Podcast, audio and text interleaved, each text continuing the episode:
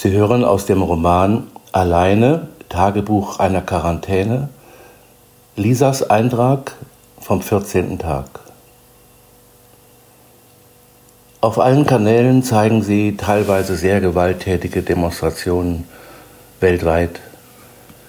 Die Polizei ist wohl überall vollkommen überfordert, zumindest in den meisten westlichen europäischen Ländern.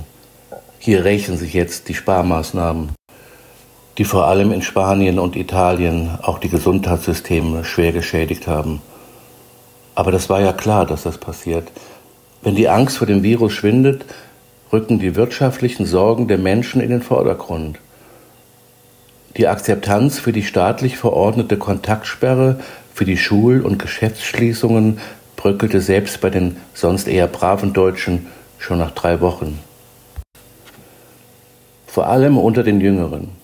Sie litten besonders unter der Langeweile, Einsamkeit und Zukunftsangst, was kein Wunder ist, wenn du in einer Spaßgesellschaft aufgewachsen bist, in der für alles stets gesorgt war. Es gibt drei Möglichkeiten. Entweder wir stellen in ein paar Wochen fest, dass wir der größten und kollektivsten Panikattacke aller Zeiten zum Opfer gefallen sind, oder wir sind mit einem blauen Auge davongekommen, oder wir sind alle tot. Die wahrscheinlichste Version ist eine Mischung aus allem. Ich hätte selbst nicht gedacht, dass das, was jetzt eintritt, jemals möglich gewesen wäre. Ein Szenario wie in einem Science-Fiction-Film. Ein nerdiger Wissenschaftler sitzt vor einem Radar und sagt, Sir, ich sehe etwas Unheimliches auf uns zukommen und es wird uns alle vernichten. Aber im Gegensatz zum Happy End der Kinowelt fehlt uns diesmal der Schlüssel für den Ausgang aus diesem kollektiven Albtraum. Ich halte die Herausforderung für unsere Gesellschaft für längst überfällig. Früher wussten die Menschen, dass sie für Krisen und Katastrophen vorsorgen mussten. Frei nach Schiller, der kluge Mann baut vor. Berichte über Zeiten der Not, ausgelöst durch Missernten, Naturkatastrophen oder Kriege, wurden von einer Generation an die nächste weitergegeben. Obwohl die Menschen viel weniger Geld hatten als heute, antizipierten sie künftige Durststrecken und sie verstanden den Lauf der Dinge eher als eine Idee des Auf und Ab. Ich bin so froh, dass es mir gut geht in meiner kleinen Welt. Danke, danke, danke, liebe Großmutter, für das, was du hier geschaffen und erhalten hast. Ich weiß, dass du mehr als einmal gesagt hast, dass wir eines Tages froh sein werden, dass es dieses Stück Land gibt, du Hellseherin. Ich werde jetzt nur noch ab und zu die Nachrichten anschauen und dann noch vielleicht am Abend einen Film.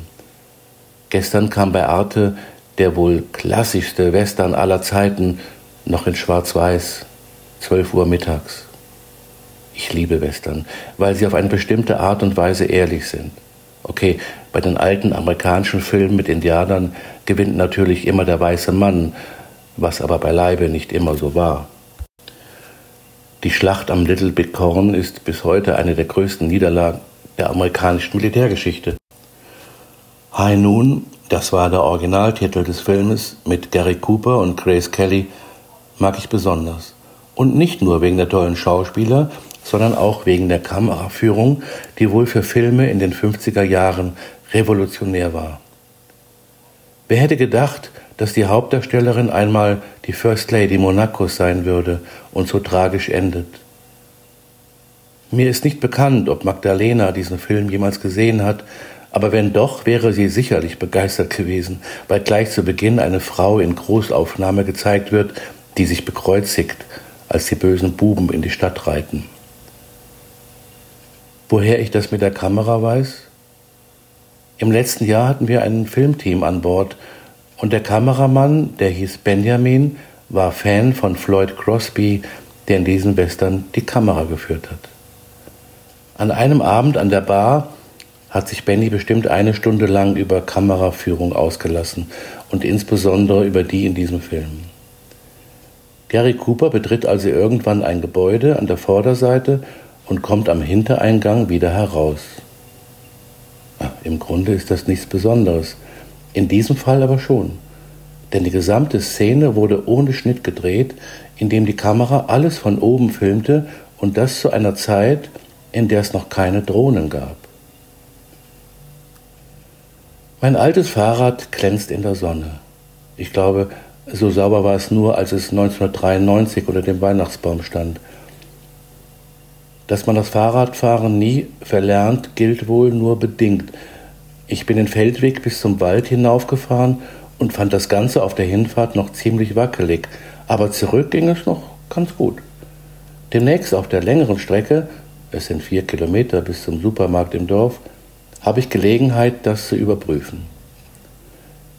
Dieses Fahrrad war mein erstes Erwachsenenrad, rot-weiß mit einer Dreigangschaltung, Rücktrittbremsung und Satteltaschen. Diese habe ich allerdings irgendwann einmal abgenommen, weil ich die zu omahaft fand. Ein Rucksack war cooler. Am tollsten fand ich damals den Namen. Diamant stand in fetten Buchstaben auf dem glänzenden Rahmen. Bei schönem Wetter war ich meist mit dem Rad unterwegs. Zum Einkaufen im Dorf, nach der Schule und besonders in den Ferien mit meinen Freunden zum See, der nur zwei Kilometer vom Haus entfernt liegt. Wir waren eine verschworene Gemeinschaft. Der See wird mein erster Weg sein, wenn man wieder zum Schwimmen gehen darf. Dort habe ich übrigens an einem heißen Sommertag meinen zweiten Kuss bekommen.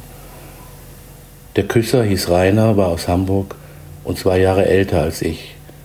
Er machte hier in der Nachbarschaft mit seinen Eltern und zwei jüngeren Geschwistern Ferien auf dem Bauernhof. Das war damals total in. Ich war enttäuscht. Von einem Jungen aus der Weltstadt Hamburg hatte ich mehr erwartet. Ja, ich weiß, ich war 13 und immer noch naiv, obwohl ich da schon nicht mehr daran geglaubt hatte, dass ein Kuss ein Heiratsversprechen ist. Das hatte ich ja im letzten Jahr erfahren. Aber dann hätte ich ihn auch nicht geküsst. Er hat es nämlich nicht gekonnt. Deswegen war es auch bei diesem einen Versuch, anders kann man es beim besten Willen nicht nennen, geblieben. Der nächste Mann, den ich dann geküsst habe, war tatsächlich Holger. Aber deswegen habe ich ihn nicht geheiratet, obwohl er sehr gut küssen konnte. Beliebt waren bei uns auch die Schnitzeljagden durch den Wald, bei denen man knifflige Aufgaben lösen musste. Diese Rätsel und kleine Geschicklichkeitsübungen hatte Großmutter mit zwei anderen Müttern mit viel Liebe zum Detail ausgetüftelt. Zum Glück hatte ich meine Freunde, denn die Klassenkameraden aus dem Gymnasium waren in den Ferien fast alle mit ihren Eltern in Italien, Griechenland oder sonst wo in der Welt. Dafür hatten sie im Winter in der Stadt Schneematsch, während wir hier rodeln konnten. Für die meisten Kinder hier war das Wegfahren in ferne Länder einfach nicht möglich, weil gerade in den großen Ferien auf den Höfen besonders viel Arbeit anfiel. Damals habe ich das Reisen überhaupt nicht vermisst, weil es bei uns so viel zu erleben gab und ich hätte nie im Leben Großmutter und Magdalena mit der Arbeit alleine gelassen.